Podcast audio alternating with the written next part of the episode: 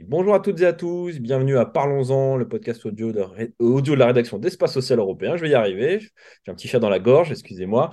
Cette semaine, pour m'accompagner, j'ai le plaisir d'accueillir Perrine Ken, qui est directrice de l'organisation de l'attractivité et de la fidélisation au sein du CHU de Bordeaux. Bonjour Madame Ken. Bonjour Alexandre. Alors Madame Ken, on vous interroge dans le cadre des missions que nous faisons en partenariat avec la Mutuelle nationale des hospitaliers, où on donne la parole aux acteurs de terrain qui travaillent notamment évidemment sur le périmètre hospitalier, mais pas que. L'idée étant de refaire remonter un certain nombre de bonnes pratiques, de faire redorer parfois l'image parfois un peu ternie de certains secteurs hospitaliers pour euh, vraiment qu'on ait un maximum de clés d'interprétation et de compréhension des réalités qui se passent au sein des établissements de santé publics. Alors, première question est très simple, hein, Mme Ken, vous êtes au cœur du dispositif. Est-ce que vous pouvez nous présenter un peu le CHU de Bordeaux? Est-ce qu'en en, termes de taille, de personnel, euh, oh, qu'est-ce qui est recouvert par ce CHU alors, euh, pour être très synthétique, euh, le CHU de Bordeaux, donc c'est un centre hospitalier et universitaire, donc avec la particularité d'avoir des activités hospitalières et des activités d'enseignement et de recherche. Sur la partie hospitalière, on couvre vraiment l'ensemble du spectre, à savoir médecine, chirurgie, obstétrique, des, des, des gros services d'urgence, des activités de soins de suite et de réadaptation, des activités de, de du SLD, des PAD. Et tout ça, ça recouvre euh, plus de 3000 lits et places. Euh, il faut savoir qu'on prend en charge euh, la, le, trois quarts de nos patients viennent de Gironde. Et, euh, et sur un plan plus RH, on emploie 14 500 personnes.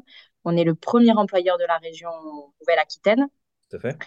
Et, euh, et, ces professionnels sont répartis sur euh, quatre sites, dont trois sites hospitaliers. Euh, et également, on a 14 euh, écoles, 14 instituts de formation, bien sûr une fac de médecine. Et puis, bon, c'est un CHU qui fait beaucoup parler de, de lui, qui a été longtemps dans le top du classement des hôpitaux et, qui, euh, bien sûr, a de nombreuses activités de recours et de pointe euh, dans différentes spécialités. comme dit, un acteur central de l'offre de soins euh, de, la région Nouvelle-Aquitaine. Alors, comment c'est connu pour ce que tout le monde se dit, mais comment Espace Européen est allé interroger Mme Ken au CHU de Bordeaux? C'est très simple parce que Mme Ken, depuis un certain temps, vous, sur Twitter, sur les réseaux sociaux, vous véhiculez une, une campagne qui dit Et si on change un peu le regard sur l'hôpital? C'est ce qui, est nous a interpellés. Surtout que si on prend le contexte un peu médiatique, depuis maintenant euh, l'après-Covid hein, notamment, enfin la Covid et l'après-Covid, on se rend compte que parfois euh, l'hôpital est perçu de manière ou leur retranscrit d'une certaine un peu plus négative, tant sur la prise en charge que l'organisation interne. L'idée que vous aviez derrière, c'était un petit peu de rompre avec euh, ce, cercle vicieux? Oui, tout à fait. C'est vrai que, bon, moi, personnellement, je regarde pas les informations, euh, donc je suis assez éloignée du traitement médiatique, mais je sais que euh, le phénomène d'hôpital bashing euh, s'est accentué euh, ces, ces, derniers mois. Dans la presse plus spécialisée ou dans les reportages euh, un peu plus approfondis, le traitement est plus nuancé et donc plus représentatif de la réalité. Et donc, il me semble vraiment important de, de, de, de pouvoir euh, parler vrai, c'est-à-dire euh, ne pas nier les difficultés parce qu'elles sont réelles. Euh, et d'ailleurs, elles sont assez communes. Il y a certains invariants quand même euh, qu'on retrouve euh, dans, dans, dans, beaucoup d'établissements, mmh. des difficultés d'attractivité et de fidélisation, du fait à la pénibilité du travail notamment, c'est une réalité.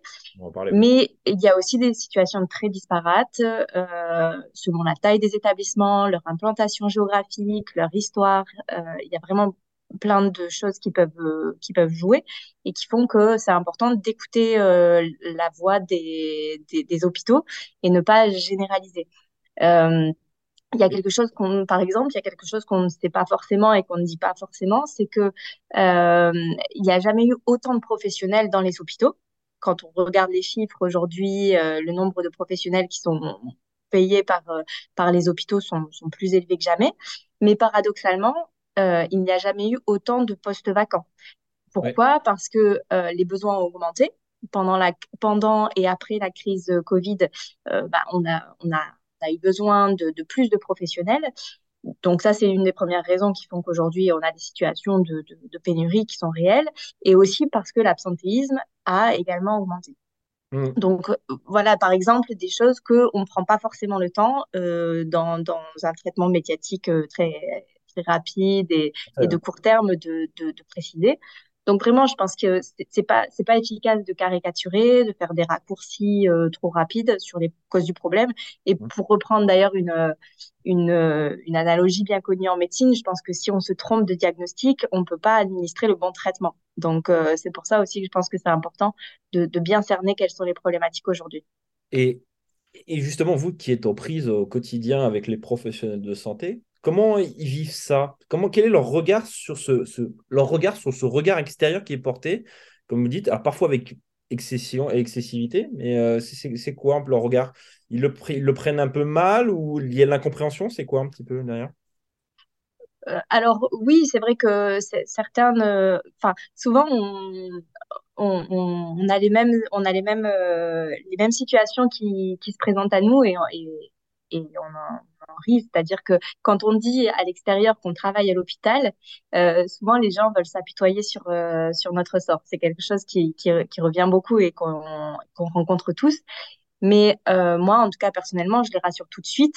Euh, j'adore mon métier, euh, je, je, me sens utile, j'ai l'impression de, de, contribuer à l'évolution des, des, des, organisations. Euh, et, euh, et, et, je pense que c'est vrai aujourd'hui pour tous les professionnels qui, euh, qui continuent de travailler à l'intérieur des, des, hôpitaux. Donc, c'est vraiment un message que qu'on essaye de véhiculer. Euh, c'est vrai qu'aujourd'hui, euh, c'est euh, essentiel de, de, faire évoluer notre système de santé. Euh, je pense d'ailleurs le, le, principe de mutabilité, c'est un principe fondateur du service public et aujourd'hui, c'est plus que jamais euh, plus que jamais nécessaire. Mais par contre, ce qu'il ce qu'il faut, il me semble, c'est faire avec les professionnels qui doivent être en qui doivent être en position d'agir plutôt que de subir. Et donc, euh, finalement, euh, de, de, effectivement redonner le redonner le pouvoir euh, aux professionnels. Alors oui, c'est des challenges qu'on vit tous les jours, euh, mais mais clairement, je, moi je pense que j'ai la chance de travailler avec euh, des professionnels qui sont compétents, qui sont investis et qui globalement restent restent motivés. Euh, et, et, en plus, il y a vraiment beaucoup de beaucoup de réussite. Il y a aussi des initiatives euh, géniales dont, dont on oublie trop souvent de, de, de parler.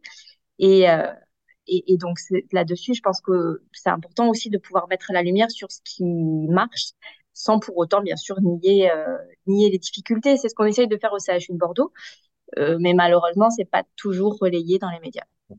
Alors, il y a toujours la éternelle question de la rémunération. On la met un peu de côté, même si on reviendra peut-être dans quelques instants un peu sur les questions du Ségur et autres. Mais il y a aussi, vous en parliez, les conditions de travail, la qualité de vie au travail, les modes organisationnels. Justement, est-ce que pour vous maintenant, ce sont des, leviers tout aussi importants, au moins aussi importants que la rémunération quand on parle de politique d'attractivité et de fidélisation des collaborateurs dans, dans les établissements de santé? Tout à fait. C'est euh, vraiment, euh, quand on fait des enquêtes, en général, c'est ce qui arrive en, en seconde position, voire même euh, ex aequo avec euh, avec la question de la rémunération, qui est qui est une question importante. Hein, mais euh, c'est vrai que euh, le Ségur a quand même surtout pour l'instant traité cette cette question-là, et c'était nécessaire d'ailleurs de le faire. Hein, clairement, quand on voit les deltas qui existaient avec avec d'autres pays européens, par exemple, c'était c'était important de, de pouvoir revaloriser certaines certaines carrières. Aujourd'hui, c'est pas suffisant, euh, clairement. Il reste encore à valoriser, euh, notamment la permanence des soins euh, et, certaines catégories aussi qui ont été oubliées du, du, Ségur. Mais bon, déjà, il y a quand même des, choses qui ont été faites. Donc, c'est déjà une très bonne chose. Après, aujourd'hui, le gouvernement annonce plusieurs, chantiers majeurs, pardon, notamment sur la gestion du temps de travail, sur l'organisation du travail. Et sur la possibilité de mieux concilier vie privée, vie professionnelle avec euh, euh, des actions sur euh, le logement pour les hospitaliers, les places en crèche, les transports. Donc, on va vraiment aller toucher là le cœur de la qualité de vie et des conditions de travail. Et pour moi, c'est essentiel de, de, de, d'aller sur ce terrain-là. Et jusqu'à présent, nous, c'est ce qu'on a, c'est ce sur quoi on, on met l'accent au CHU de Bordeaux parce que la question de la rémunération, on n'a on n'a pas la main dessus. Bah Ça, oui. c'est quelque chose qui peut être traité uniquement au niveau national. Par contre, tout ce qui va concerner la qualité de vie et les conditions de travail, et, et, donc tout la, le travail sur les organisations et sur la conciliation vie privée vie professionnelle, ça clairement on a des marges de manœuvre. Donc c'est là-dessus qu'on met le, le focus. Et justement, si on peut rentrer un peu dans, le vif du sujet, si vous, parlez d'exemples d'initiatives que, que, vous euh, entendiez euh, porter là-dessus, et, surtout que la main est donnée entre guillemets aux établissements, on n'est plus pas forcément sur une approche centralisée. Ça fait du bien de temps en temps de avoir une approche centralisée, concentrée, depuis Paris. Je me permets la parenthèse.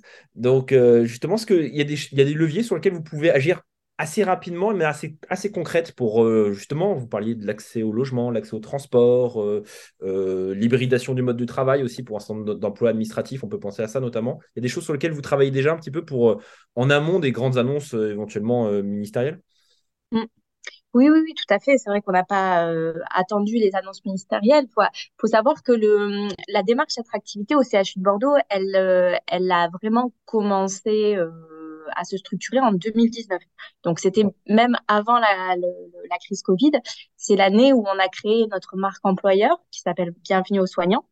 Euh, et donc, euh, il y, a, eu tout un travail de, fait autour de cette marque employeur et de mesures pour euh, attirer les, professionnels dans, dans l'établissement. Aujourd'hui, et depuis, depuis quelques mois, voire années, euh, moi, ce que je souhaite, c'est vraiment mettre l'accent sur euh, la question de la fidélisation. C'est vraiment ma top de, de, mes priorités parce que je veux euh, qu'on soit cohérent. je pense que c'est inutile de toute façon de recruter des professionnels s'ils ne restent pas et qu'en plus, il y a vraiment un enjeu de crédibilité, de de, de, faire ce qu'on dit euh, et de autant que de dire ce qu'on fait en fait. Il y a, la, communication c'est important, mais c'est surtout important de, de, mettre en place de, des, des, vraies actions concrètes euh, dans l'établissement. Et parce qu'en plus les professionnels c'est euh, vraiment les premiers ambassadeurs de notre démarche. Donc, euh, euh, et, et, dans un sens positif comme négatif d'ailleurs. C'est-à-dire que s'ils sont contents, épanouis dans l'établissement, ils le feront savoir. Et s'ils sont mécontents, ils le feront savoir aussi. Donc euh, vraiment, je pense que ça, c'est important. Et puis en plus, euh, l'enjeu pour moi aujourd'hui, c'est vraiment de sortir du cercle vicieux, euh, c'est-à-dire euh, le turnover, donc des professionnels qui, qui partent de l'établissement, euh, beaucoup d'absentéisme, et donc euh, ça, ça, crée une certaine fatigue et donc la dégradation des conditions de travail aussi pour ceux qui restent en fait. Mmh. Donc c'est vraiment comment on arrive à sortir de ce cercle vicieux-là. Et donc pour ça, on a bien sûr engagé de nombreuses actions pour essayer de répondre aux attentes des professionnels d'aujourd'hui. Euh, donc déjà à la base, c'est justement écouter euh, les professionnels et, et, savoir quelles sont leurs attentes et de pas calquer euh, des les mesures qu'on avait l'habitude de, de, mettre en place en fait parce que si ça n'a pas marché voilà si ça si ça n'a pas marché effectivement euh, ça sert à rien de, de, de vouloir le, le, reproduire. Donc ça je pense que c'est quelque chose de d'essentiel. Et puis, euh, et puis ensuite, euh, bah, je peux citer quelques mesures euh, oui, emblématiques dans différents domaines, si vous voulez. Bon, Bien sûr, par exemple, euh, ce qu'on souhaite aujourd'hui, c'est renforcer les liens et euh, vraiment être attentif aux étudiants et aux jeunes professionnels. Il y a une enquête récente qui est sortie euh, justement qui montre euh, le taux de démission euh, dans les écoles de formation. Oui. Et donc ça, je pense qu'on a un, un, une responsabilité et un rôle à jouer en tant que en tant qu'établissement de santé aussi. Euh, c'est pas que l'affaire des écoles, c'est aussi l'affaire de, des établissements de santé qui reçoivent notamment les étudiants en stage. Ouais. Et donc euh, vraiment euh, être être très attentif à l'accompagnement de, de, de ces étudiants et notamment nous on relance tout le dispositif de tutorat ouais. des, des, des étudiants. Euh, donc ça, par exemple, c'est quelque chose d'important. Ensuite, euh, tout le travail sur le, le design organisationnel. Euh, donc euh, vraiment repenser les organisations et, et, là encore ne plus calquer euh, les, les, organisations d'hier euh, sur les, les, les, besoins d'aujourd'hui.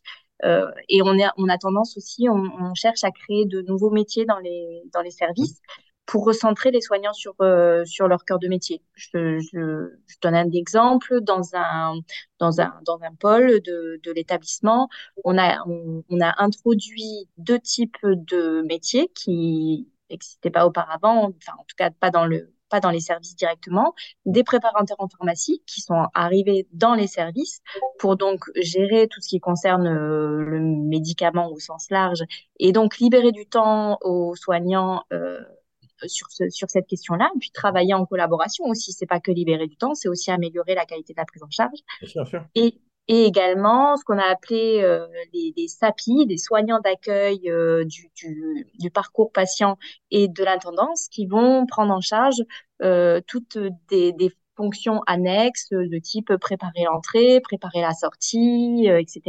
Et donc là encore, libérer du temps aux, aux autres professionnels de santé du service. Euh, donc ça, c'est quelque chose, par exemple, qui, qui, a beaucoup, qui a très bien marché parce que derrière, il y a l'enjeu de redonner du sens en, en, en, permettant aux agents de se recentrer vraiment sur, euh, sur leur cœur de métier, sur ce pourquoi ils ont, choisi ce, ce métier-là. Donc, en fait, si on comprend bien cette approche, qui, qui, est vraiment très intéressante, très pertinente, en fait, si, si on synthétisait un petit peu, il y a pour redonner, comme on dit, plus de sens, pour fluidifier euh, le parcours patient, la prise en charge du patient euh, au sein de l'établissement. Vous organisez plus de transversalité dans les services et en même temps, vous faites émerger de, de nouveaux métiers, de nouvelles fonctions qui créent, euh, qui font ce lien entre les services. Parce que le secteur hospitalier, comme bien d'autres secteurs français, a, a, souffert de beaucoup de logiques de silos. Dans le que l'hôpital public, dans le, même dans le privé, ça a toujours été un peu compliqué. Les statuts, les silos, chacun son service. On, on connaît un petit peu ce modèle-là. Justement, on essaie un peu doucement de de, ah, peut-être pas les briser, mais de faire évoluer progressivement ces, ces modèles-là Exactement, c'est vraiment ça l'idée. En tout cas, c'est ce que ça produit comme résultat. Et, euh, et, et, finalement, c'est aussi de, de l'état d'esprit euh, qu'on qu'on a et qu'on entretient avec les équipes, c'est aussi de se dire, OK, on vit une crise, mais comment on, saisit les opportunités euh, dans, dans, dans, cette période de crise? C'est-à-dire que, OK, on a des, des, des problèmes de pénurie euh, de, sur certaines catégories de professionnels, ben, en fait, au lieu de se morfondre euh, et de se dire, euh, bah, voilà, et de rester dans un schéma d'essayer à tout prix de recruter euh, des, ce type de professionnels, bah, c'est plutôt de se dire comment on s'organise différemment euh, avec d'autres euh, d'autres métiers acquis et, et, de répartir différemment les tâches euh, pour, final, pour finalement en profiter pour inventer des nouveaux modèles. D'accord, oui. En plus, en plus euh, ça, ça, a la vertu, euh, là pour le coup, je suis désolé d'être un peu économique, mais ça coûte évidemment moins cher comme solution. Euh, alors, c'est pas forcément, c'est pas forcément notre intention parce qu'en fait, ça peut être tout type de métier.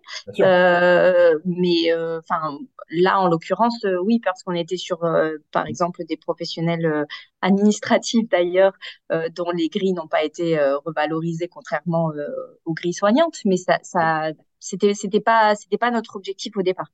J'entends bien. C'était un petit commentaire. Je me permettais, c'était sur l'optimisation des, des, de l'ONDAM et autres. voilà pour les, les plus férus d'entre nous euh, du PFS.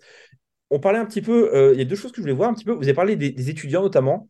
Justement, c'est aussi un, un, rôle que, sur lequel vous appuyez beaucoup, c'est l'accompagnement en amont de l'entrée euh, dans la vie active, si je puis m'exprimer ainsi, travailler de plus en plus en amont euh, dans les bancs universitaires, aller leur expliquer comment ça fonctionne, comment anticiper leurs besoins, euh, leur place dans l'établissement, c'est quelque chose sur lequel vous travaillez. Donc Tout à fait. On a, je pense qu'on a un rôle et on collabore avec avec les, instituts de formation là-dessus, c'est-à-dire de, le rôle de, de, de susciter de l'intérêt pour les, les métiers du soin. Et, et, là, on, effectivement, on a, on a tous euh, notre, notre rôle à jouer là-dedans. Euh, et, et, donc, on accompagne les, les, les, les étudiants pour qu'ils qu'ils euh, qu'ils s'engagent vers ces carrières. Euh, ensuite, qu'ils, si ça leur plaît, effectivement, pour qu'ils restent, qu'ils poursuivent leurs études dans les meilleures conditions. Donc, parfois aussi, ça nous arrive de, de financer leur, une partie de, leur, de leurs études pour leur permettre de les faire dans de bonnes conditions. Et puis ensuite, euh, bah, surtout euh, travailler sur l'accueil et l'intégration des nouveaux agents euh, dans l'établissement parce que ce, ce, ce moment de, de, la sortie de l'école, c'est aussi un, un, moment charnière et, et le début de la vie professionnelle, c'est aussi un moment essentiel qu'on peut accompagner. Et puis bien sûr, après, euh, l'accompagnement des, des, des, parcours professionnels, euh, le, la formation continue, c'est un levier, c'est un levier très puissant. C'est, c'est quelque chose que on a la chance dans les hôpitaux d'avoir des, des budgets importants pour euh, pour financer la formation. Et donc vraiment ça, je pense qu'il faut qu'on s'en saisisse parce que c'est une attente aussi des professionnels. Je voulais vous poser une question un peu touchy. Euh, vous parlez de la fidélisation. Bah, forcément, qui dit fidélisation, c'est empêcher les gens, enfin, diminuer un maximum le nombre de démissions. Quels sont en fait les, les, les motifs? Parce que parfois, on a dit, euh, bah, notamment dans la sortie du Covid, qu'il y a des gens qui, par euh, bah, la pression du, du, secteur, de, de, la qualité du travail, mais aussi des gens qui changeaient de vie, qui voulaient un nouveau cadre. Vous êtes dans une belle région attractive. Est-ce que justement, c'est quoi Quels sont les premiers, entre guillemets, euh, motivation à la démission chez, euh, qui peut apparaître chez, chez, les gens au sein du CHU euh, alors déjà, on a souhaité effectivement objectiver ça, donc parce qu'auparavant on faisait pas d'enquête sur les motifs de départ, mais on a lancé ça et ça a été très très intéressant. Et bon, on l'a fait one shot sur une période, mais maintenant on va le faire systématiquement au fil de l'eau. Et d'ailleurs, les professionnels étaient ravis aussi qu'on les interroge sur les motifs de leur départ. Donc, euh, ce qu'on se rend compte, c'est que euh, la plupart du temps, quand même, euh, la moitié du temps, c'est pour des motifs personnels. Donc, vous dites, oui, c'est vrai qu'on vit dans une belle région, mais les, professionnels peuvent aussi avoir envie de, partir, suivre leurs conjoints ou conjointes qui ont des, des, opportunités professionnelles ailleurs, rejoindre leur famille. Enfin, il peut y avoir plein de motifs personnels. Et puis ensuite, sur les motifs professionnels, le, la plupart du temps, ce qui ressort, c'est euh, alors il y a à la fois bien sûr euh, la pénibilité du travail, la charge de travail, les, les, les, conditions de travail qui sont difficiles. Donc ça, effectivement, c'est pour ça qu'on essaye de creuser ça et, et d'y apporter des, des réponses.